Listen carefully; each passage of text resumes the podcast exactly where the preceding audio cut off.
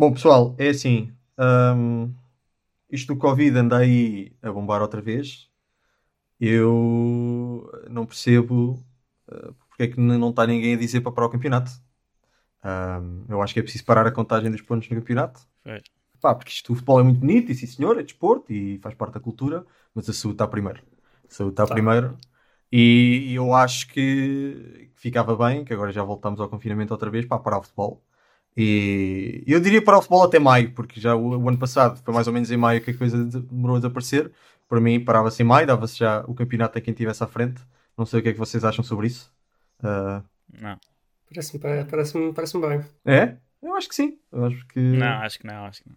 Miguel, Não parece grande ideia. Logo tu, Miguel, porque se há alguém que devia querer parar o campeonato, neste momento és tu, Miguel. Mas pronto, mas vamos, vamos então ouvir as tuas razões para isso neste programa, em que estamos cá, estamos cá os três, não está o Gonçalo, não é? já era pedido mais três semanas seguidas.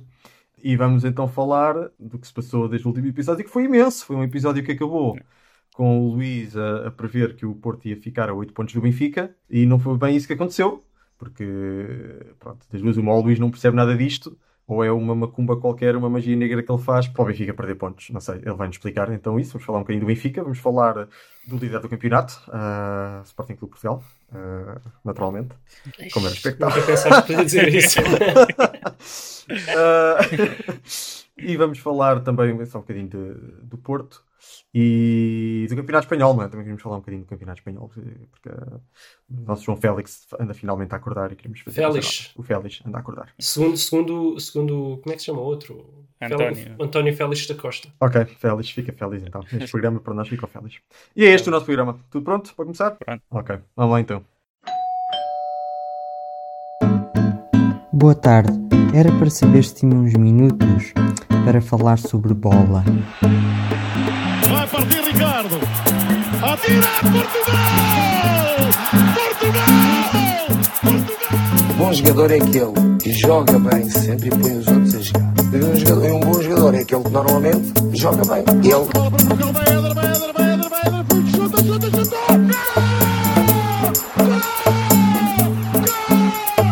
Em condições normais vamos ser campeões. Em condições anormais também vamos ser campeões. Ok, vamos lá então falar do Benfica, essa, segundo o Luís, essa força ah, que não se pode parar, que vai que ia chegar ao final do campeonato quase já só com vitórias, No mínimo, Eh, sim, com 8 pontos. com 8 pontos de, de, de avanço. Miguel, o que é que aconteceu? Conta-nos conta o que é que, como é que as previsões do Luís se revelaram verdadeiras ou não. Ah, para começar, pronto, houve, houve aquelas lesões dos laterais que obrigaram os Jesus a mexer um bocado na defesa e improvisar um bocado. E acho que a partir disso começou a notar algumas, alguns erros que pronto, afetaram um bocado os resultados e tal. Pá, mas mais do que isso, acho que também há ali muito o meio campo que parece que o Jesus ainda não encontrou nenhuma fórmula que funcione regularmente, então anda a experimentar muito com vários jogadores e parece que nenhuma combinação até agora está a funcionar muito bem. E pronto, juntou-se a isso, né, que estes últimos três jogos, duas derrotas e um empate que, que foi muito, muito sofrido. 9 golos feridos, né? Foi três gols em cada jogo, sim. Feitas golos em Nove cada gols. E pronto, vamos lá ver se, se isto agora melhora, mas, mas não sei, não estou a ver assim pá, uma solução boa para o meio campo até abrir o mercado. E pronto, o, o ataque estava a funcionar muito bem até agora, mas não se foi tudo e acho que começa muito pela defesa, principal, e acho que é onde o Benfica começa a perder os jogos e apesar de depois neste jogo ainda tentou recuperar, quase conseguiu e no, no do Rangers com, com a entrada do Darwin e do Luca Waldschmidt acho que também conseguiram ali melhorar muito e conseguiram chegar ao empate. Mas acho que o principal continua a ser na defesa, pessoalmente. E acho que entre os centrais, que o Vertonghen se calhar esperava-se um bocado melhor e mais regularidade. O Otamendi também tem feito al- alguns erros que, que têm custado um bocado caro. E pronto, os laterais é, é aquela coisa. Apesar do Grimaldo, pronto, já, já está a recuperar, já joga alguns jogos como, como suplente, costuma entrar, mas ainda, ainda não está a 100% e o Gilberto também não tem estado assim tão bem como, como se esperava, mas, mas pronto. Também ouvi uma coisa que um bocado interessante que foi do Jesus, disse ah, foi na, na conferência depois do Rangers ou, ou antes deste jogo, já não lembro.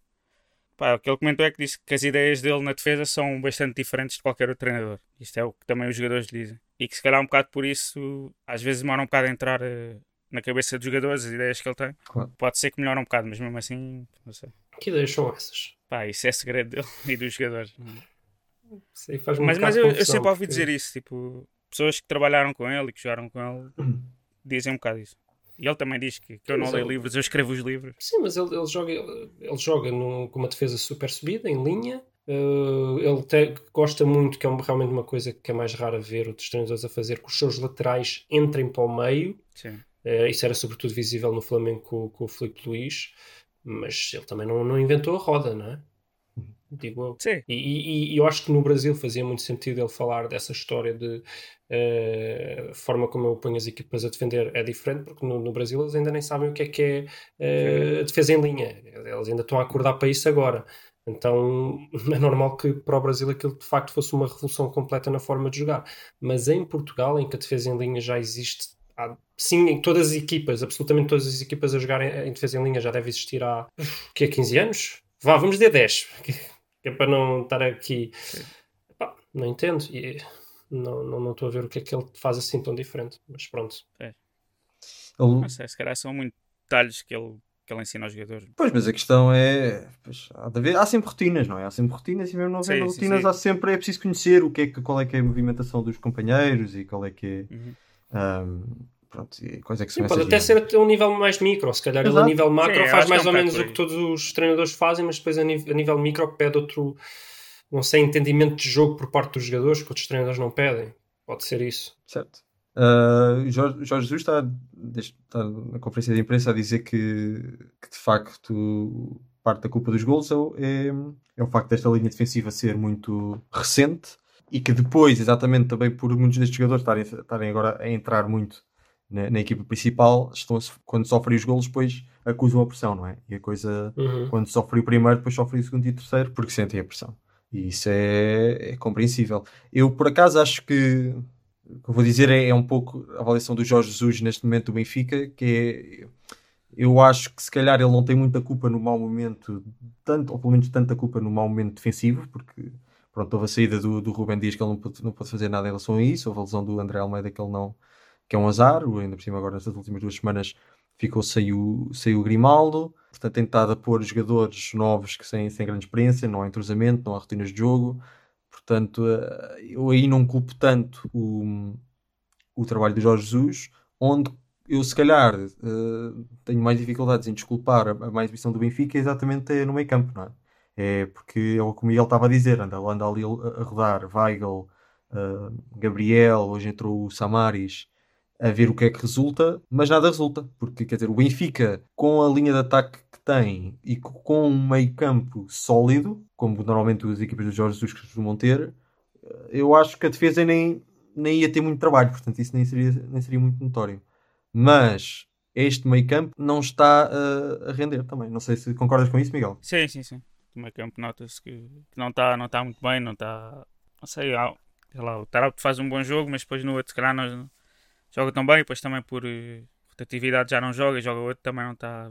O Gabriel também faz um jogo bom, mas depois faz dois um bocado abaixo do que- seria normal e Uhum. não sei.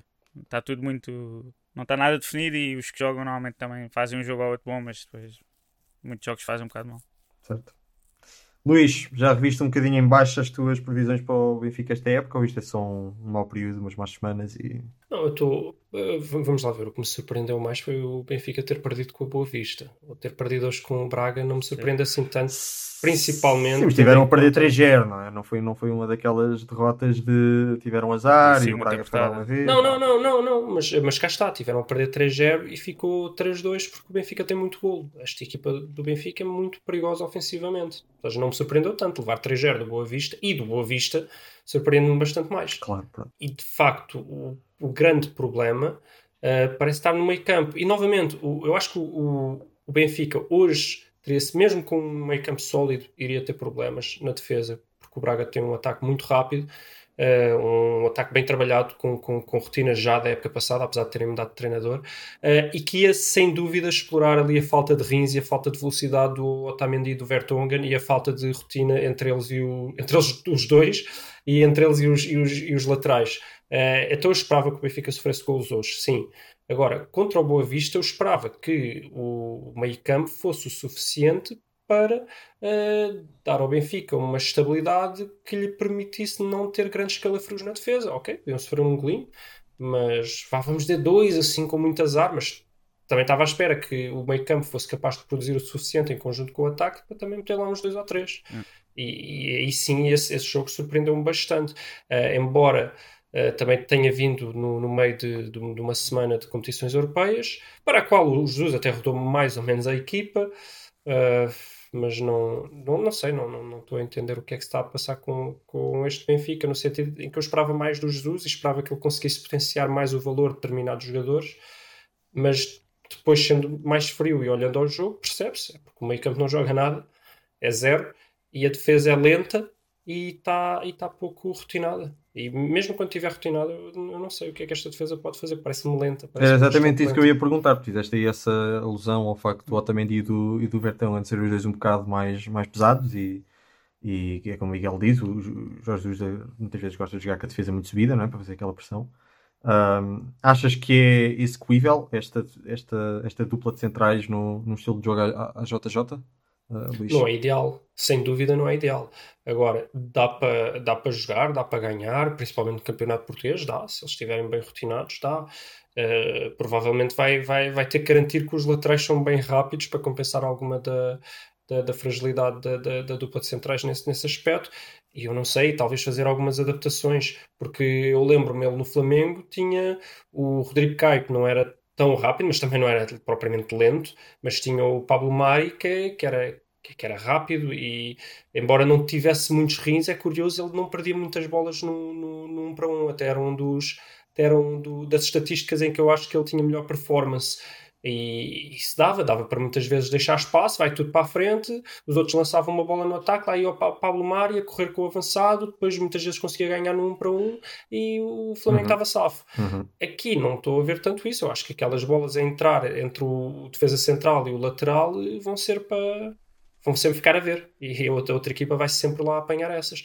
Eh, não sei, ele vai ter que fazer alguns ajustes. Ou então pode tentar fazer alguma contratação, porque o mercado de inverno já não está assim tão longe. Pois. Miguel, Miguel, achas que vais pedir um defesa central ao Pai Natal ou achas que o JJ consegue pôr o meio campo a render e, e esta dupla de centrais? Uh... Epá, eu vou pedir um central e um para o meio campo também. Ok. okay. Acho que. Quando dizes para o meio campo, dizes para o 6 ou um 8? Porque aí, onde é que achas que está a maior fragilidade até? Miguel? Pá, provavelmente um 6. Bom. Pois, eu também, eu também, concordo. Eu também concordo porque o Gabriel já nos mostrou que pode ser um grande 8. Sim. Uhum. Embora, desde que teve a lesão, espero, pronto, espero que não, não, não tenha sido nenhum problema devido à lesão, mas ele está bastante abaixo do nível. Ainda assim, eu lembro-me do Gabriel a fazer, a dar, a dar o campeonato ao Rui Vitória, não é? Uhum. Pois. Sim, sim. Acho que ele já teve alguns jogos até bastante bons, mas mesmo assim, acho que nesse nível, se calhar não. Peraí, o Rui Vitória ou o Laje? Agora deu uma branca.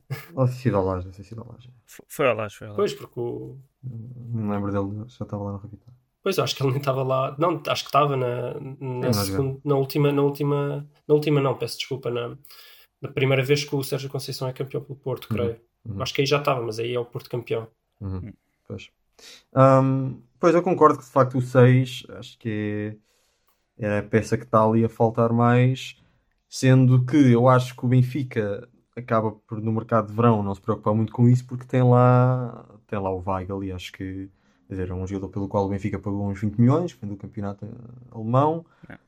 Um, e pronto, eu acho que houve aquela Sim, ilusão de que ele só não estava a render, porque basicamente ninguém estava a render muito bem com, com, com o Lage, é, mas que quando o JJ chegasse ele ia, ele ia, ia começar a, a render. Mas aparentemente não, ao ponto de já ter da, da titularidade dele ser, ser uma coisa muito volátil, não é? Um, e, e portanto está a faltar essa, essa peça que eu acho que o, que o JJ gosta muito de ter, que é um, é um trinco que consiga destruir o jogo, não é? Caso, caso ali o ataque perca a bola e haja um contra-ataque, haja ali um Matic ou, uhum. uh, que, consiga, que consiga destruir o jogo. E acho que isso, isso está a faltar. E agora viu-se, viu por exemplo, no primeiro gol do Braga neste jogo, que há ali uma. Perdem a bola no meio campo e depois a bola vai para o, para o Yuri Medeiros, não é? E depois o, apanha-se com o Samaris à frente e o Samaris tem uma, uma abordagem ao lance que é muito, muito leve, muito. despreocupada e depois É. dá, dá no gol. Ahm, pronto. Ah, não sei se concordam com. Sim, sim. Concordo. E já agora, qual é que acham que é neste momento, sem nenhuma contratação, o melhor eh, meio campo do Benfica? Miguel? Ah, Pergunta de um milhão de euros. pois, um bocado complicado. Não sei. Pois, Pá, talvez Gabriel, eu diria. Pizzi, sim, Gabriel, Pizzi, pá, o Rafa. E depois o outro, sinceramente, não sei. Não, eu estava a falar só dos dois do centro. Ah, só dos dois mesmo do Pá, centro. porque o- o- vamos dizer que tem sido sempre o Cebolinha de um lado e do Sim. outro o Rafa ou o Pizzi. Uh, na maioria das vezes, embora o Pizzi já tenha jogado algumas vezes no centro, mas podes colocá-lo no centro se quiseres, podes escolher como quiseres. Sim, mas, sim, sim. mas eu estava sobretudo a falar nos dois do centro. dois. Eu acho que o Pizzi não, não tem lá lugar para mim, no sentido em que o Pizzi não, não tem a- aquela intensidade de jogo necessária para, sobretudo, recuperar bolas. Sim, ali no, no meio. Não. Eu acho, mas posso estar errado. Pois não sei. ah, é que eu gostava a 6 entre o Weigl e o Samaris. Sinceramente, eu já vi melhores coisas ao Samaris do que, do que ao Weigl. Mas eu percebo que talvez o Weigl tenha mais potencial, porque o mesmo o melhor Samaris não é um jogadorzão inacreditável, mas é um jogador consistente. Agora, eu acho que se o, se o Jorge Jesus conseguir trazer, trazer esse Samaris de volta, então talvez Samaris Gabriel, provavelmente. É, eu também, também ia dizer isso. Para mim é Ok. Samaris Gabriel. Mas é assumindo que, pá, pois, não sei, também a ideia é que o Samaris também está um bocado sem ritmo competitivo. Não sei se, se calhar, eh, estava-se já a ver ali em segundo plano atrás do Weigl e, pá, não sei. No seu melhor, Samaris Gabriel. Para mim é Samaris Gabriel e ele depois o resto. O resto ele tem que rodar eh, o Cebolinha, Cebolinha, Rafa Pizzi, tem que rodar entre eles, com até a possibilidade de às vezes. bem agora. Sim, sim. Até com a possibilidade Tá, de rodar entre eles e também o Waldschmidt, porque tanto o Rafa pode fazer segundo avançado e o Pizzi também pode jogar assim mais numa perspectiva de um quase um 4-3-3 eh, à frente do meio campo. Então eu acho que ele deve fazer essas rotações por aí. Acho que não devia meter nunca o Pizzi como segundo médio e para mim seria Samaris, Samaris Gabriel. Acho que é o que oferece mais garantias. A Pois. nível de combatividade no meio campo. É. E a 8, sem dúvida, o Gabriel é o melhor 8 do Gabriel. Benfica. Para mim. Sim. Mas, e pronto, mas também com outra questão. É o facto de deste início de campeonato estar a ser um campeonato com um calendário muito Sim, muito, muito, muito, intenso. intenso, não é? E então tem havido estas também. Nós estamos aqui a dizer, nós estamos aqui a dizer, o Benfica, o JJ tem rodado muito o meio campo, mas também por, por força da necessidade Sim, e da, o calendário. do calendário, Ah, sim, não é? sim. Ah, portanto, vamos, ter, vamos ter aqui alguma justiça. Mas de qualquer das formas, o- acho que o problema quando nós dizemos aqui rotação é um bocado na, no sentido de não, é, não se percebe qual é que é o 11 titular, não é? Se o Benfica for para um Uhum. jogo muito importante, eu não sei eu não sei qual é que vai ser o meio campo do Benfica, não é?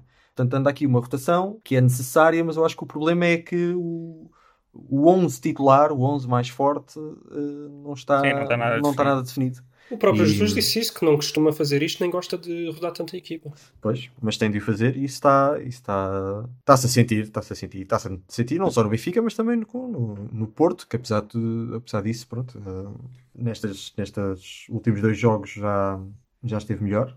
Não, o Porto tem sentido isso no campeonato. Na Tem Champions não se tem sentido. Pois, o. Porto vai ter três, três excelentes jogos na Champions. Até Pois, mesmo o do. Manchester City, não fosse o árbitro, a gente não sabe como é que esse jogo teria acabado. Pois, os jogadores há sempre essa coisa que não dá para controlar, que é os jogadores na Champions estão sempre a mais, não é? Sempre, Ah, e não dá para controlar quando eles estão no campeonato, já estão de olhinho na Champions. Claro. Claro. Enquanto treinador podes não estar, mas eles, Não. sabem, eles sabem o que é que lhes vai dar o próximo grande salário. Claro, claro. E não é, e não é o campeonato. Quer dizer, é.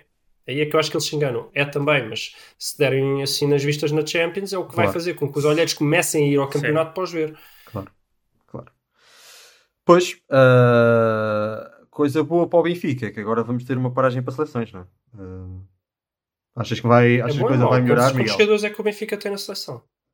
Não, mas eu estou a fazer, eu estou a dizer isso no sentido só de é uma pausa para, para aliviar um bocadinho a pressão, não é?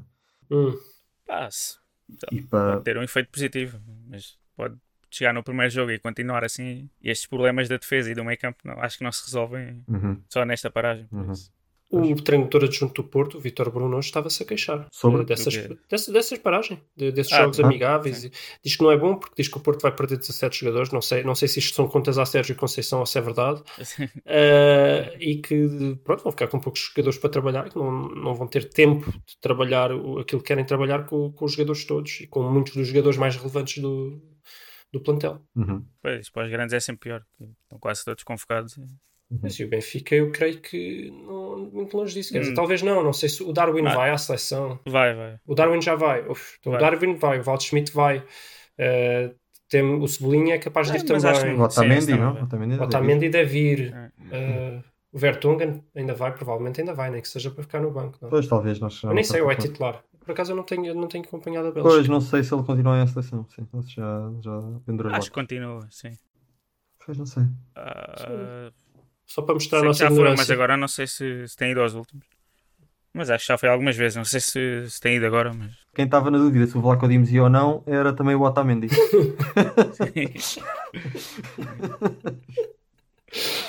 ele também não queria, ele também não percebeu.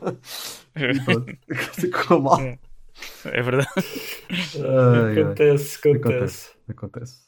Uh, outra coisa de- de que eu acho que é importante referir é, é o impacto dos estádios vazios. Nós estávamos aqui a falar isso antes de pôr a gravar, eu, e o- eu Luís, que é o impacto dos estádios vazios que eu acho que se, também se Sobretudo sente para o um bocado. Benfica. Senão, Sobretudo para o Benfica. Não, epá, né, é que te esqueçam. Tipo, para já. Sim, sim. Porque eu, eu já, eu já fui a todos, o- a todos os. Não, todos os estádios é mentira, mas já fui a muitos estádios e sem dúvida nenhuma, por muito que me custe enquanto portista dizer, não, não há ambiente como o do, do estádio do Benfica. É, é de todos os níveis. Tem mais adeptos, normalmente.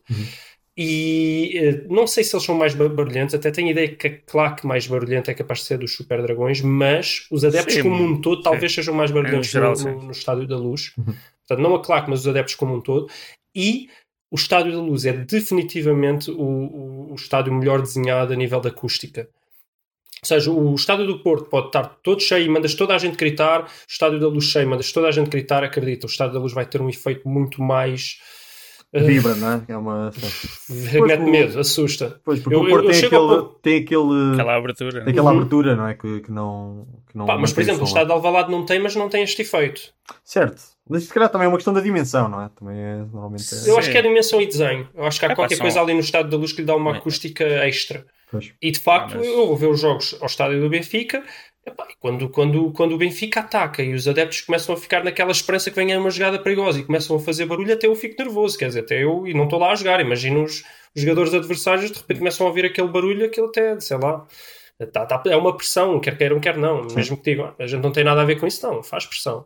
Faz pressão e sentem a, a emoção, sentem, sentem eh, o momento do, do- do- da equipa do Benfica aí para cima e eh, isso pesa. E, não- e depois, não é só isso, o Benfica raramente joga fora. Mesmo quando Pois, vai exato, fora, a única coisa que tem é até que. Sim, tem menos diferente. apoio do que no Estádio da Luz, mas costuma ter um apoio enorme de norte a sul do país, o que não acontece com o Sporting, definitivamente, e com, com o Porto acontece apenas a- às vezes. Se for no norte, sim, mas se vier aqui a sul, já é ela por ela. Eu vou ver um jogo ao, ao, ao Belenense e, e às vezes era ela por ela. Ou, comporta, queres tu dizer? Não. Ou comporta, desculpa, ou comporta. Não, não, com, tu, foste ao, tu foste ao estádio do Restelo, continua a ser o Belenenses, mas uh, sim. Acho que na Ah. altura ainda era. Pá, e acho que essa falta do público também faz com que os jogadores de agora, que chegaram agora, se calhar não tenham aquela. Pá, aquele amor pelo Benfica que, sei lá, o Amar e. Uhum. E, Acho que está, está o a faltar a mística. Está a faltar mística. É pá, tá, acho que está a faltar um- essa parte dos adeptos que, que deve motivar um bocado esses jogadores. Uhum. Se lês tipo a biografia do Amar, há um capítulo que ele fala disso, de jogar no Estádio da Luz com os adeptos. sei. E os jogadores agora, pá, que que chegaram agora, se calhar não, não sentindo isso. É verdade. Pode ser também uma coisa que lhes falta. Pois. Não, que- realmente há quem diga que o Pá queimava muito o Benfica. Uhum. Sim.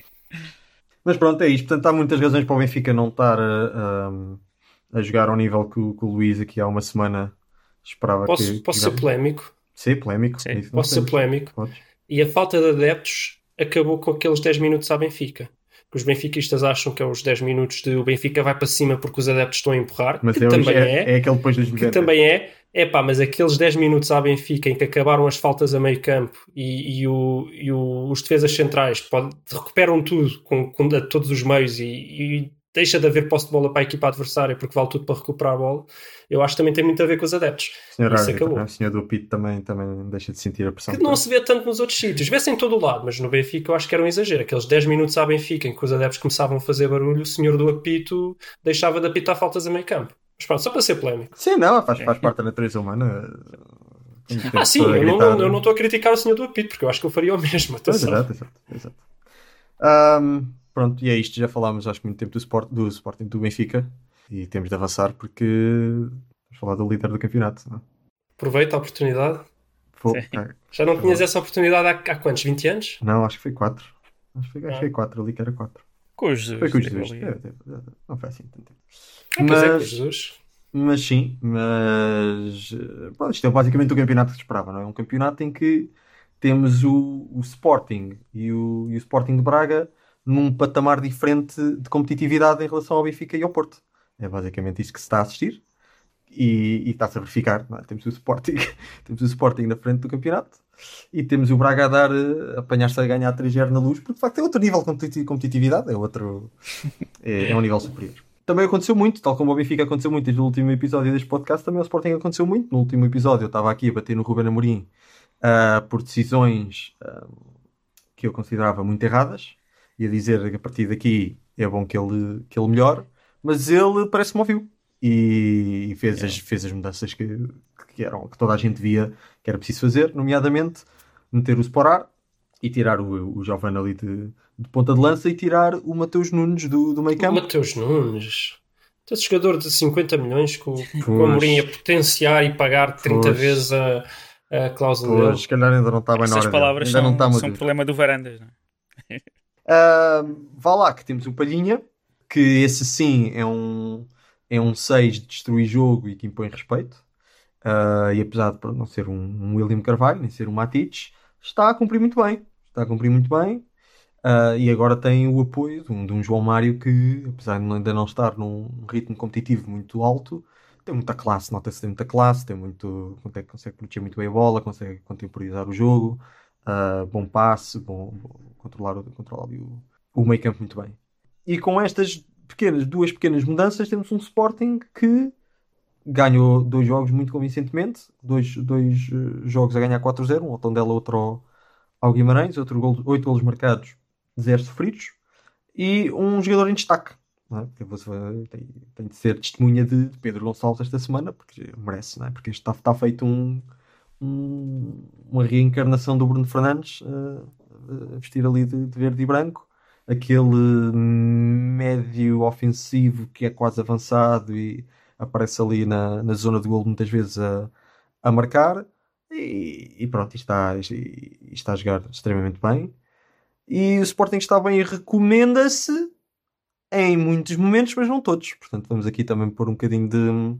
qualificar um bocadinho estas exibições do Sporting, porque não, não se tem sido tudo, tudo bom. E nestes jogos tem havido, especialmente no jogo contra o Guimarães, houve períodos, e quando eu digo períodos, é períodos largos, períodos de 20, 25 minutos, em que o Sporting não está a jogar bem. Que o Guimarães esteve ali por cima e teve oportunidades, e a defesa do Sporting continua muitas vezes a, a dar casas e a desnecessariamente e pronto, e tem tido al- alguma sorte. Ok, vamos ver. É uma equipa que está em construção também. Uh, pode ser que a coisa melhore, mas pronto, não está, não está tudo bem para os lados de Alvalade, não é? Há, há muita coisa que está bem, principalmente os adeptos estão, estão com- ânimos lá em cima, porque de facto a melhoria em relação àquilo que tem sido as últimas duas épocas é, é notória, mas uh, não está tudo bem e aquela defesa ainda não está, ainda não está como deve ser. No entanto, o Sporting apanha-se uh, agora com 4 pontos uh, mais do, do que o Benfica, e mais 4 pontos que o Braga e mais 6 do que o Porto, numa altura em que o Sporting, ao contrário do Benfica e do Porto, não tem um calendário muito preenchido. E até ao final de 2020 até tem um, um calendário relativamente acessível. Acho que o jogo mais difícil é um jogo fora com o Famalicão, mas depois tem um jogo com o Moreirense, um jogo com o Lenço, ou coisa assim. Portanto, o Sporting tem cerca de mais 4 jogos no campeonato até ao fim de, de 2020 e o que eu quero ver, acima de tudo, é o Sporting. Pá, não exige que o Sporting ganhe os jogos todos, é o que expectável. O Sporting é bastante superior a, a toda a gente, mas eu quero ver o Sporting em alta rotação uh, do início ao fim nestes jogos, 90 minutos. Eu só quero ver o Sporting a perder pontos for um daqueles jogos em que vão três bolas ao poste e, e o adversário vai lá uma vez e marca e assim, porque de outra forma uh, o Sporting tem tudo para, para não deixar fugir a liderança até, até ao final de 2020. E depois, chegando ao final de 2020, uh, ainda lá em cima na, na tabela classificativa, eu acho que o Sporting, o Varandas tem de dar tudo e tem de ir fazer, tem de ir fazer compras, investir bem uh, para tentar garantir no mínimo o segundo lugar uh, e buscar principalmente duas coisas, que é um defesa central de muita qualidade para pôr o Neto no, no banco e um ponta de lança, já que parece que o Sporar, que apesar de até ter estado a jogar bem, não tem marcado muitos gols e nota-se que é um ponta de lança que tem alguma dificuldade ali em, em, na parte da finalização. Tem sido um valor acrescentado, tem ajudado na construção, sim senhor, estou a gostar, acho que neste Sporting tem sido titular, mas é assim, se conseguirmos arranjar qualquer coisa melhor, uh, venha. E se Querem nós... o Taremi? Eu não me importava nada de ter Ou, de buscar ou o o Taremi. Tony Martínez? Eu não me importava nada de, de ir buscar o Taremi. Ah, ou até o Tony Martínez. Ah, ou até o Fábio Abreu, que acho que agora foi para a Arábia que foi. Só para Ah, ver. tu, com esse Fábio Abreu. Epá, era bom, o gajo também marcou golos, não era mais, mais um. Não, não. Não gostas? Ah, não sei. Não, não, não gosto, é bom jogador, não, não é. Não é para o Sporting. que- Pois, Não sinto, não sinto que seja jogador de, de grande. Acho Talvez. que consegue marcar muitos Talvez. golos num, num clube mais pequeno, mas não, não sinto que. É um se jogador. conseguisses- É só porque é um jogador que deu-se bem, conhece a realidade portuguesa, conhece, conhece as, as outras É, equipas. mas é, eu- eu a gente já teve essa Podia dar, podia e não eu, dar. Mas seria um jogador barato, a gente dava uma hipótese, desse tudo bem, se não desse, era, seria um. Eu acho que o Sporting ainda está a beneficiar das equipas jogarem muito cara a cara com o Sporting. Num Uhum. dia em que as equipas comecem a olhar para o Sporting como o líder do campeonato e comecem a, a fazer transição para os cinco centrais e os e bloco baixo, Uhum. não, é, não, é um, não seria um jogador como o Fábio Abreu que ia dar os gols ao Sporting. Certo. É só Eu nesse concordo, sentido. com isso, eu concordo com isso. Eu concordo. Enquanto que um jogador como o Taremi, eu acho que se adapta a isso, embora ele ainda não tenha jogado no Porto, Uhum. difícil saber. Uhum. Mas eu acho que se adapta a esse estilo de jogo. É um jogador bom com os pés, com instinto, sabe-se movimentar mesmo em espaços curtos, embora eu acho que ele até seja um bocadinho melhor com mais espaço, mas sabe-se movimentar em espaços curtos. Tudo bem. O Tony Martínez também sempre me deu essa sensação, até porque o Famalicão jogava sempre lá em cima. Agora, eu não sei se o Fábio Abreu consegue, mas pronto. É Pronto, especulação, eh, especulação. sim, era mais naquela de se fosse barato, eu não me importava nada ter apostado nele. Mas admito que podia, pudesse ter sido um flop. Ah, mas nós temos tão poucos pontas de lança, nós neste momento temos lá o Sporar. O Tiago Tomás tem entrado, ah, Que não é ponta de lança. não é ponta de lança. O Jovan também tem feito a posição, não é ponta de lança. Também- e, também temos lá o, e temos lá o Luís Felipe, que supostamente acho que anda lá, mas não o vejo. Portanto, não, Isso é bom de nome. é uma carta, pois, exato.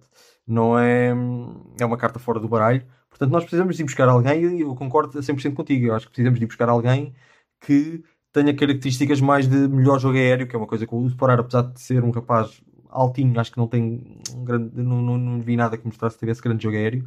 E eu acho que quando chegar a essa altura em que as equipas ah, jogam em bloco mais baixo, ah, o Sporting vai precisar de uma presença na, na grande área que tenha a capacidade de, de fazer golos através desse jogo aéreo. Eu nem Ah, estava a pensar só no jogo aéreo, estava mesmo a pensar também no saber jogar entre os centrais, saber procurar espaços Uhum. onde não usar. Pois, Esses exato, são, exato, são exato. escassos. Pois, exato, Que é diferente. Há, há jogadores baixinhos que não são nada de especial no jogo aéreo, mas que sabem fazê-lo. Sabem estar lá no meio a procurar espaço e depois até vão marcar gols de cabeça. Obviamente não é lá nas alturas, mas é em antecipação, porque ou é estando no sítio certo. Sim, sim.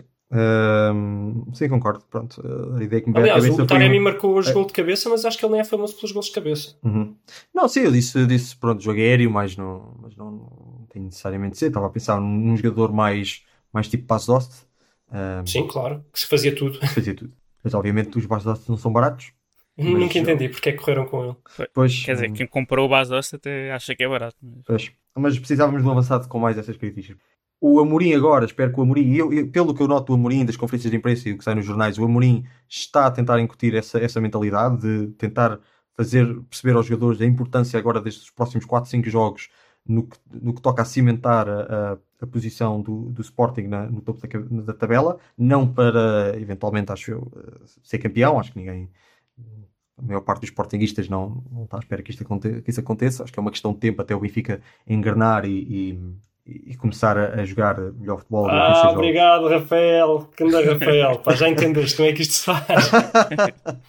acho que é uma questão de tempo, acho que é uma questão de tempo, mas de qualquer das formas, eu acho que é muito importante. Se o Sporting, porque lá está, o Benfica e o Porto têm agora uns meses muito mais, com muito mais jogos, em que as coisas estão assim um bocadinho tremidas, quem sabe se não escorregam mais umas vezes, e quer dizer, se o Sporting chega a janeiro ah, com mais, já está com 6, com 7, com 7, 8, 9 pontos de avanço sobre o Futebol Clube do Porto, eu acho que é uma pressão sobre o Futebol Clube do Porto, eu acho que os jogadores do, do Futebol Clube do Porto começam a sentir essa pressão, não só de estar, estar atrás do, do Benfica, potencialmente, mas também estar muito longe do Sporting e, portanto, longe do segundo lugar, longe da Champions. Nós sabemos que o Porto, uh, financeiramente, é um clube que está muito numa situação muito frágil e tudo e todo esse, todo esse contexto põe o Sérgio Conceição sobre brasas, põe a direção, põe os jogadores sobre brasas e estarem sobre brasas propicia erros e isso torna, torna depois a tarefa do Sporting mais fácil numa, a partir de janeiro de 2021. Portanto, eu acho que é super importante o Sporting uh, entrar agora por todos os jogos, sabendo que pá, tem de dar tudo, que é importantíssimo, alta rotação e de facto conseguir manter uh, este nível exibicional dos últimos dois jogos uh, nos próximos 4 ou 5. E, e, esta é a minha análise. Provavelmente vocês continuam a olhar para o Sporting como. como... Eu não. Eu... Não, não, não, porque, não porque a gente já tem visto o que é que acontece em outras ligas. O, o Leicester foi campeão o Liverpool, uh, uh, há uns tempos atrás, agora as pessoas não, não se vão lembrar, que perdeu, perdeu com a famosa escorregadela do, do Gerard contra, o, sim. contra o Mourinho, até contra o Chelsea. Uh, o Liverpool, não, em teoria, não tinha equipa para ser campeão, mas a, a, jogarem só com aquele 11, só tinham aquele 11, não tinham mais nada, mas a jogar só no campeonato iam fazendo a surpresa. Claro. E é. acontece, acontece. O Sporting não tem uh, mais, mais nenhuma competição em que jogar, tem equipa mais que suficiente para ganhar a qualquer equipa da, da Liga, excepto o Porto e o Benfica. Uh, não, o Braga, o Braga pode ser para ganhar, não é? O Braga é, é tac-a-tac, não é? Braga... Sim, mas eu acho o Sporting superior. Sim, talvez. Portanto, eu acho que o Sporting é superior a todas as equipas da Liga, excepto Porto e Benfica. Claro que mesmo Porto e Benfica pode fazer uma surpresa. Isto porque uhum. não, tem equipa suficientemente boa para fazer uma surpresa. Então, se ganhar os jogos que compete, vamos dizer em teoria, o Sporting ganha to todos os jogos, estás a entender? Todos os jogos é um jogo em que o Sporting é favorito.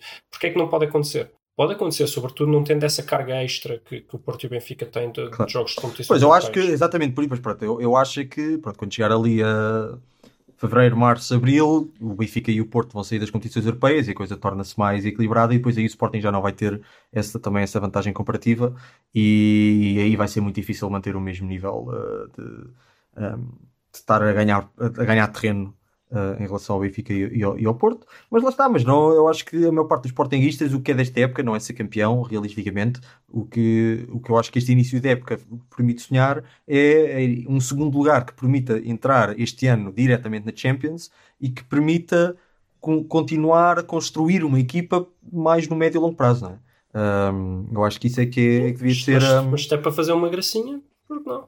Porque não, porque não, mas acho que não. Pronto, acho, não, a questão é que o Sporting, que é tem um, cedo, é? o Sporting tem um 11 e podemos argumentar que nem um 11 tem.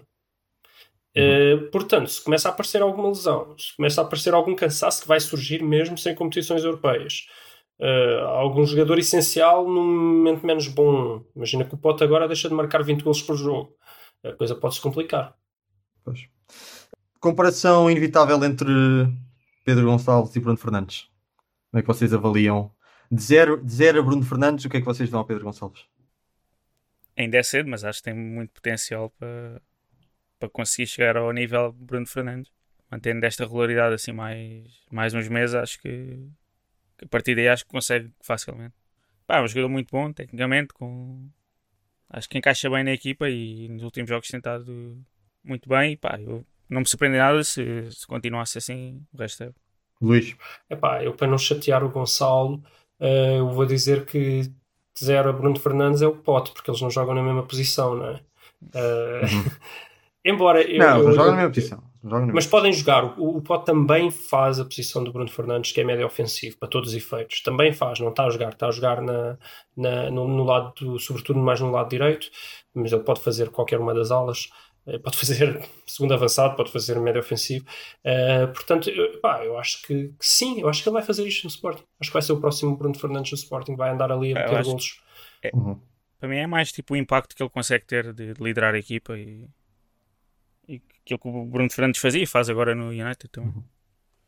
Eu... É um, um rapaz sim. cheio de qualidade técnica, raçudo. Sim intenso ofensivamente, sobretudo. Já, já fazia isso no Famalicão. Ele já meteu uma data de golos no Famalicão. Uh, agora no Sporting, tendo talvez um, um, uma equipa mais ofensiva e com mais oportunidades para o fazer. Eu acho que ele vai continuar a marcar muitos golos. Vamos ver. Não sei se vai ser como o Bruno Fernandes, que era o melhor marcador da, da liga. Da, uh, não sei, mas uh, acho que vai marcar muitos mais, sim. Uhum. Ainda não estou, vou dizer que ainda não estou 100% convencido. Acho que. Pronto, não. Mas eu também, eu, eu também, Famalicão? eu também vi alguns, vi contra o Benfica, contra o Sporting. Ah, Olha, e o Tony Martínez era um, era um Sim, sim, sim, difícil. Sim, sim, sim. Olha o Tony Martínez a jogar com ele no, no Sporting. O que é que aquilo podia fazer? Sim, mas pronto, eu também gostava muito de Bruno Fernandes, não é? Eh, portanto, é difícil para mim estar já a avaliar o Pedro Gonçalves esse Não, não nível. estamos a pôr não, mesmo não estamos a, que não, vai não estamos ter- a pôr ao mesmo nível. Não, mas sim, mas tem o vai fazer um papel semelhante. Sim, não, sim, vai sim, fazer um papel semelhante. Vai Não, ser a espero- estrela do Sporting, vai ser aqueles, aquele jogador para que todos olham quando as coisas estão a correr mal, à espera que, que, Uhum, que desbloqueie o jogo. uhum. Vai ser. Isso, isso arrisco dizer que vai ser. Eu gosto de arriscar, eu gosto de ser muito assertivo, acho mesmo que vai ser. Mas já Ok. dizia isso antes. Ok. Já dizia mal o Sporting o contratou, eu dizia isso. Ou seja, não estou. Talvez esteja surpreendido com os números, não pensei que ele fosse ter mais gols que jogos, mas, mas não estou surpreendido em ele estar-se a tornar a estrela do Sporting. Isso. Ok, espero bem que sim.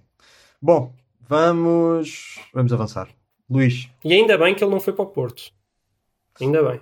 Porque ele Senão não ia jogar no Porto. ia ser estragado. Infelizmente. Tinha de ficar Não, um, não ano, um ano à espera do. do- É, um Um ano ano o Porto joga, é muito difícil entrar naquela coisa mecânica do Porto, é muito difícil. Para o ano, talvez ele pudesse começar a dar uns passinhos, talvez entrar de vez em quando, Tem ficado molho, não é? Ali a ganhar, a apurar. Uhum. é a aprender com o Uribe, a ver como é que o, que o Uribe faz. Exato, exato. Fala-nos lá então do Porto e, do, e das escolhas do, do Sérgio Conceição. Bem, eh, só, já, já que o Porto jogou, só uma referência muito rápida, mais um, um jogo desastroso do Porto. Eh, ainda bem que aquele jogador que eu não gosto nada, que é o Sérgio Oliveira, teve incrível. Mas pronto, acho que é isso. Acho que o resumo do Porto é o Porto igual, ou praticamente igual ao jogo com o Passos de Ferreira, mas com o Sérgio Oliveira a carregar a equipa sozinho às costas. E um Portimonense mais fraco, obviamente, que o Passos de Ferreira, daí o Porto não, não, não ter sido goleado. Uhum. Eh, agora, o que é que eu faço do balanço do Porto? Parece-me um bocado semelhante também ao Benfica. Parece haver ali algum- alguma crise na defesa, mas que eu também culpo em parte o meio campo. Acho que há de uma falta de estrutura a meio campo, em parte por culpa do Sérgio Oliveira, no sentido de calma, eh, no sentido em que eu acho que a, a- a equipa sabia jogar com Danilo, era bastante óbvio. É, estava ali um posto atrás, agora o resto para a frente. Uh, não sabe jogar tão bem com o Sérgio Oliveira. Tanto que o Sérgio Oliveira já nem sequer é o, o- o trinco do Porto. O Sérgio Oliveira é o 8 do Porto e o trinco é o Uribe. E eu acho que o Uribe não faz um grande trabalho. A ser trinco, nem a ser trinco, nem a ser 8, nem a ser nada. Eu acho que o Uribe faz um excelente trabalho quando está uh, com o rabinho bem sentado. Uh, e eu acho que passa muito por aí também. Eu acho que aquele meio campo ainda não sabe muito bem como, como trabalhar. O Sérgio Oliveira não é particularmente intenso Uh, sem bola. Eu até já, já acho que já fiz esse comentário aqui que disse que eu gosto mais dele a trinco porque obriga-o a estar mais concentrado e a ser um bocado mais intenso sem bola. O Uribe não é particularmente intenso em coisa nenhuma, é um jogador invisível, voltamos a ele. Uh, o Otávio está em baixo de forma, também não, não, não, não está a ajudar grande coisa. E pronto, e falta, falta um meio campo, aqueles que, que faz pressão logo no momento da perda de bola e que recupera rápido. Não existe, portanto, o Porto não recupera rápido a, a, a bola. Também de reparar que as linhas do Porto estão mais afastadas, não há aquele bloco, uh, a equipa rapidamente a pressionar em bloco. Muitas vezes vê-se os avançados a pressionarem sozinhos, com o meio campo muito atrás deles, ou muitas vezes o meio campo ali a andar à roda a tentar apanhar a bola ali a meio campo com a defesa muito longe também. E eu acho que falta a equipa estar um bocadinho mais em bloco, um bocadinho mais junta, talvez um bocadinho de treino de pressão, de treinarem mais essa pressão com, com os blocos mais juntos. Epá, e dava jeito de ter um jogador que realmente é intenso na recuperação de bola a meio campo, que não é, nem, nem o Sérgio Oliveira, nem o Otávio, nem, nem o Uribe é, são particularmente intensos, e desses todos acho que o mais intenso ainda é o Otávio, que não é nada do outro mundo. Tanto que hoje posso correr uh, o erro de estar enganado, mas acho que o jogador com mais recuperações de bola foi o Corona. Pronto. Uhum. Tá. E o Sérgio Oliveira até teve intenso defensivamente hoje, até nem teve mal. Até nem foi dos piores jogos dele. Eu acho que ele teve. Não, foi dos melhores jogos dele, mas defensivamente teve mais intenso do que é costume. Mas pronto, uma vitória, não, tá, não ficou mais longe do Sporting, aproximou-se do Benfica, acaba por ser uma jornada positiva. Nesse sentido, é, acaba por ser um problema, nesse problema do trinco, acaba por ser um problema parecido ao do Benfica, não é? Quer o Benfica, quer o Porto, estão a faltar, a faltar ali um trinco. Sim, foram buscar o Gruic, mas Um não, Danilo, não, um não parece. Matic, um. Não parece que vai ser. Pois. Sei pá, eu, eu já vi jogos do Otávio a Trinco, gostei, mas não, não sei se é o suficiente. Hum. Eu, eu- eu gosto mais no campeonato português, eu gosto de ter aquele poste lá atrás que é para deixar até a equipa mais à vontade para ir para a frente. Um palhinha? É, não, sou, não sou super fã do Palhinha, mas sim, é para fazer essa função que o Palhinha faz Uhum. e de forma competente. Uhum. Agora, queria só voltar um bocadinho atrás para falar do meu tema favorito, que é Marega. Claro, se eu não falar de Marega, mas a gente está aqui a fazer o quê? Uh, que é só para, para clarificar aqui as contas do, do Sérgio Conceição, que diz que o Marega tem, tem quase 70 golos no, no campeonato e que marca uh, um golo a cada dois jogos na Champions. Ok. Deixem-me desde já dizer que, apesar de tudo, eu não, eu não, eu não sou contra o Marega jogar. Eu não acho que o Marega seja um jogador inútil. Eu acho que o Marega é um jogador bastante útil. Eu sou contra o Marega ser titular indiscutível, que é uma coisa diferente. Tanto que eu já disse aqui que, neste momento, eu acho que a, dupla de ataque do Porto devia ser o Taremi e o Marega. Portanto, eu nem sequer o estou a pôr no banco. Só para clarificar isto. Eu acho que o Marega, quando está bem, ele é um excelente jogador, sobretudo para jogar a segunda avançada. Em alguns jogos não faz sentido, noutros jogos faz, faz muito sentido tudo bem, só não acho que ele tenha que ser titular indiscutível. O Sérgio Conceição discorda e tem que inventar estatísticas para, para, para explicar a sua opção. Ora, ele diz que o Marega tem quase uh, 70 golos no, no, campeonato nas últimas três épocas, se não estou em erro, certo? Isso é mentira porque o Marega tem fake news? 50... Isso é fake news? Quer dizer, não sei, ele diz quase 70 golos. O Marega, nas últimas uh, três épocas, ele tem uh, eh, 59 golos. Mas não é hum. no campeonato, é 59 golos com tudo. Hum. Tendo em conta que ele leva, se não me engano, 7 golos na Champions nas últimas 3 épocas e leva mais uns golitos na, na Liga Europa e talvez qualquer coisa na Taça da Liga e na Taça de Portugal. Uh, eu, se não me engano, acho que isso fica abaixo dos 40, dos 50, desculpa. É, acho que ele tem 40 e tais golos na Liga. Não sei, acham que isso é quase 70? Ele disse quase. É preciso um bocado de boa vontade para dizer quase 70. É assim, está mais perto dos 70 do que se tivesse 20, não é? Diria é eu. É verdade. Sim, arredondando, vamos lá ver. 70 a dividir por 2 dá 35, não é? Portanto, ele já está na outra metade. Exato. Ele, ele não, não, não, tem menos de 35, já está na outra metade. Portanto, eu acho que não, não sei, talvez isto seja no, no polígrafo de testemunhas da bola, é um. É um tal. Como é que eles fazem? É um. Ah, verdade, sim. mas. Ou... Sim, sim, sim. Depois ele diz que ele marca um golo uh, a, cada, uh, a cada dois jogos na Champions. Ora, o Marega tem 20 jogos na Champions e na Champions, como diz o, o Jesus, agora saiu-me sem querer, Champions. e tem 7 golos. Tem 7 golos que não é exatamente 50%. Uhum. Não está mal, mas não é 50%. Ah, além disso, ele tem 6 golos numa só edição da, da, da Champions. Ou seja, da forma como o Sérgio Conceição fala, dá a entender que há uma certa regularidade. Né? Uhum. Um, golo, um golo a cada dois jogos. Não, estatisticamente não está muito longe, é verdade, mas não há regularidade. Ele houve uma época que estava maluco, meteu lá 6 golos em 6 jogos, ou 6 golos em 7 Foi jogos. aquela vez que o Figo até disse que, Exato, exato. que o Marega era Yeah. tipo o As- avançado Exato, top. as pessoas falam é do, foi? do Messi e do Cristiano Ronaldo, mas não falam do Marega. Yeah. Pois foi, pois foi. É pá, pronto, cá está. Isso foi um Só que meme, desde- foi um meme durante umas semanas. Só que a última edição da Champions ele marcou 0 golos, só voltou agora a marcar nesta. Então pode também ser aí um bocadinho enganador. Ah, agora, uma coisa, para não, não dizerem que eu só digo mal do Marega, uma coisa aqui importante é: o Marega, na Liga, nos últimos 3 anos, ele tem praticamente 55% de, de golos por jogo. Ou seja, aí sim, na Liga, ele tem mais do que um golo a cada dois jogos. Na Liga. E de salientar que ele jogava sobretudo a segunda avançada e não a primeira avançada. Eu estou a salientar isto porque eu acho que é uma boa estatística para um segundo avançado. Eu sei que isto depende, sei lá, o Jorge Jesus às vezes tem segundos avançados que marcam mais do que, do, do que o primeiro avançado. O Bruno Henrique tinha quase tantos golos como o Gabigol no, no, no Flamengo. Embora o, o, o Gabigol tivesse mais. Mas eu acho que não é nada má estatística. O que prova que realmente o Marega nos últimos anos no Porto até foi bastante útil e foi importante para a equipa, certo? Uhum. Portanto, sim, eu acho que o, o Sérgio Conceição pode defender o Marega à vontade. Agora, não invente cá, cá estatísticas. Até pode pegar nas estatísticas corretas e dizer: olha, para um segundo avançado isto não é nada mau. Grande Marega. Mas não invente estatísticas. Dito isto, cá está, as estatísticas mostram que o Marega é um excelente segundo avançado. Portanto, ele continua a jogar a segundo avançado e não como ponta de lança único, que já se viu que não funciona. Dá para ver que o Marega não é ponta de lança fixo para estar lá sozinho. Até porque ele não é fixo, ele não sabe jogar em espaços curtos, ele não sabe estar lá sozinho. Não vale a pena. Metam-no a jogar como segundo avançado. E pronto, foi o que aconteceu hoje. O Porto estava a jogar com ele lá sozinho à frente, meteu o Marega a jogar como segundo avançado, não jogou nada na mesma, mas pronto, foi azar, porque o Porto também não estava a jogar nada. Mas o Taremi marcou um golito e o Marega quase que fez uma excelente assistência para o, Sim, sim. para o Sérgio Oliveira. Mas também foi só isso que ele fez, coitado, que ele passou outra vez ao lado do jogo, como os últimos sete jogos da, da, da Liga.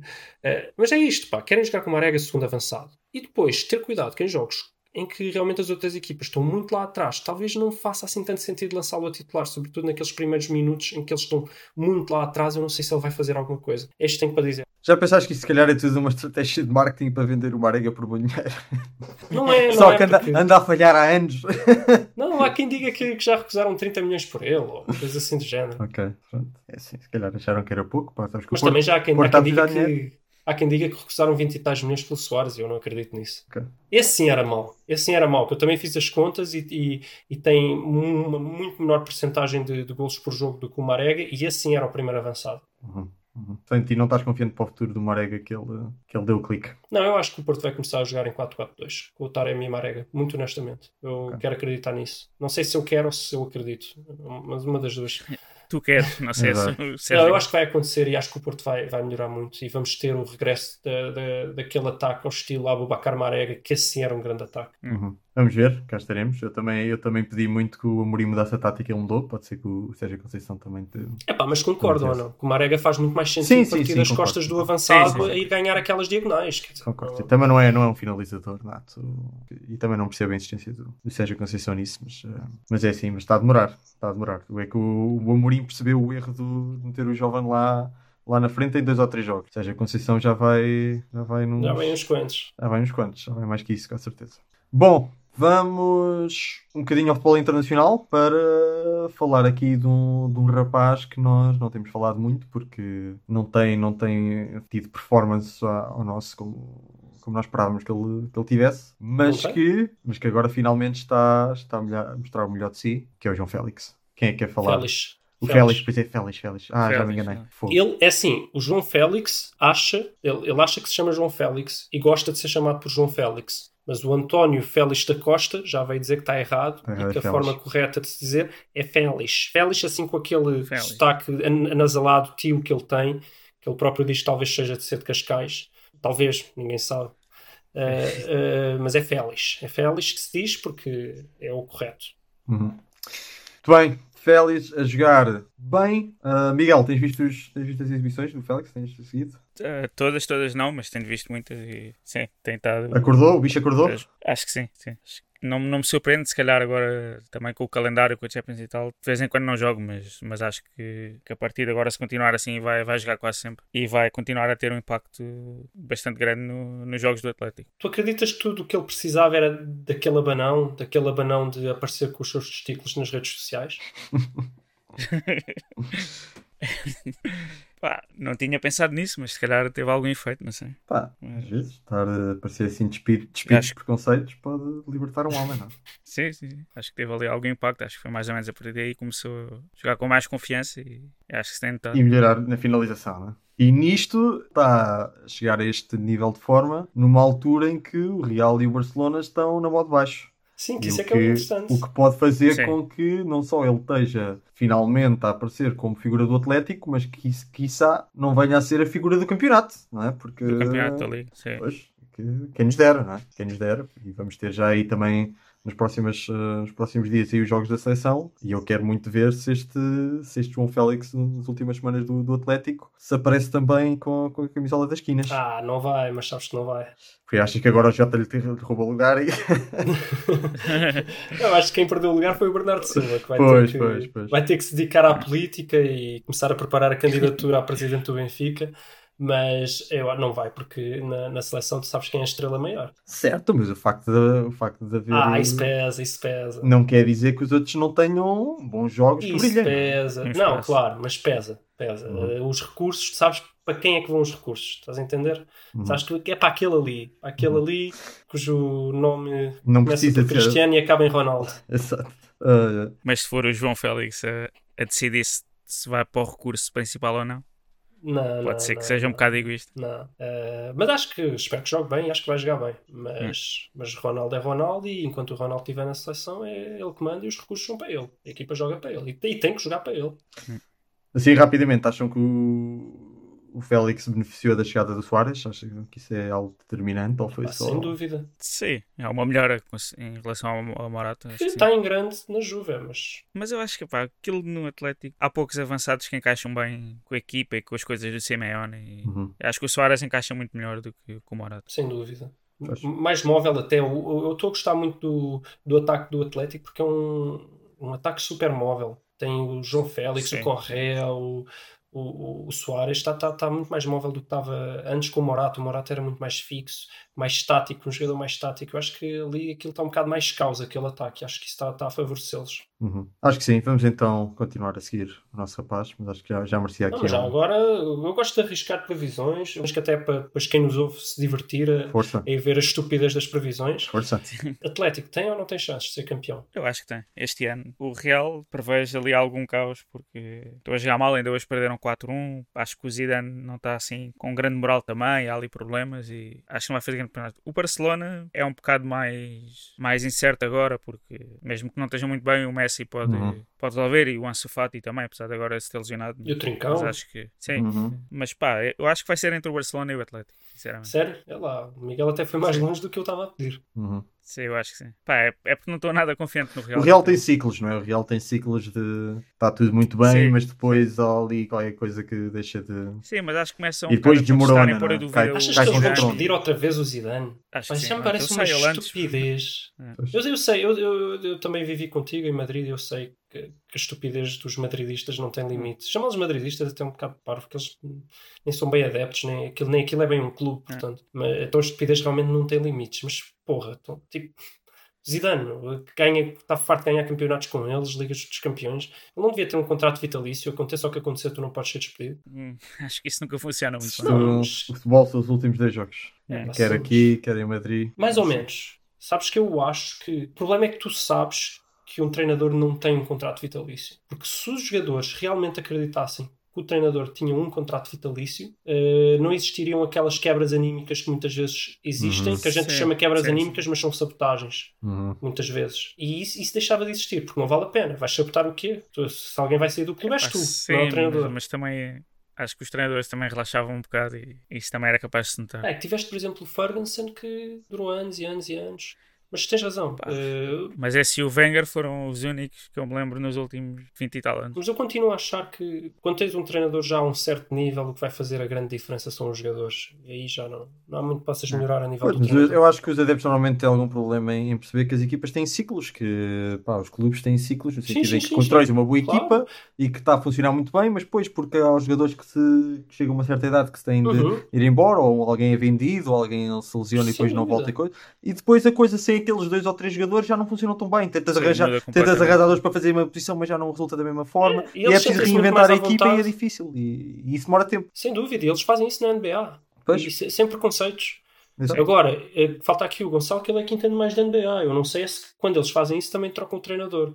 E a única referência que eu tenho é de ver o, o documentário do Michael Jordan, em que eles de facto trocam tudo, inclusivamente o treinador. Podemos perguntar para a semana que ele certamente eh, estará cá ou não. Para o programa de hoje já não temos mais tempo, acho que já, Tá já estamos a estigar.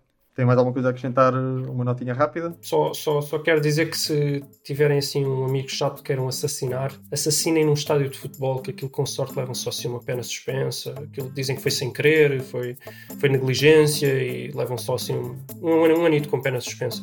É, é a dica da semana. Isso é referência ao- àquela decisão do tribunal, não é? De- Foi sem querer, pá. Então ele, ele sabia lá que passar com um carro por cima de um, de um gajo podia matar. Fazia, se alguém, alguma vez pensou nisso, Só para referência, ele levou aqui 4 anos. foi quatro aninhos. Não foi, foi, foi por negligência. Eu, pá, foi negligência. O, o homicídio, homicídio por negligência. É justiça precisa. Ok, é isto. Fica, fica assim fechado o episódio de hoje. E para a semana cá estaremos para comentar jogos de sessão, talvez mais qualquer coisa. Uh, bem. Bem-aja.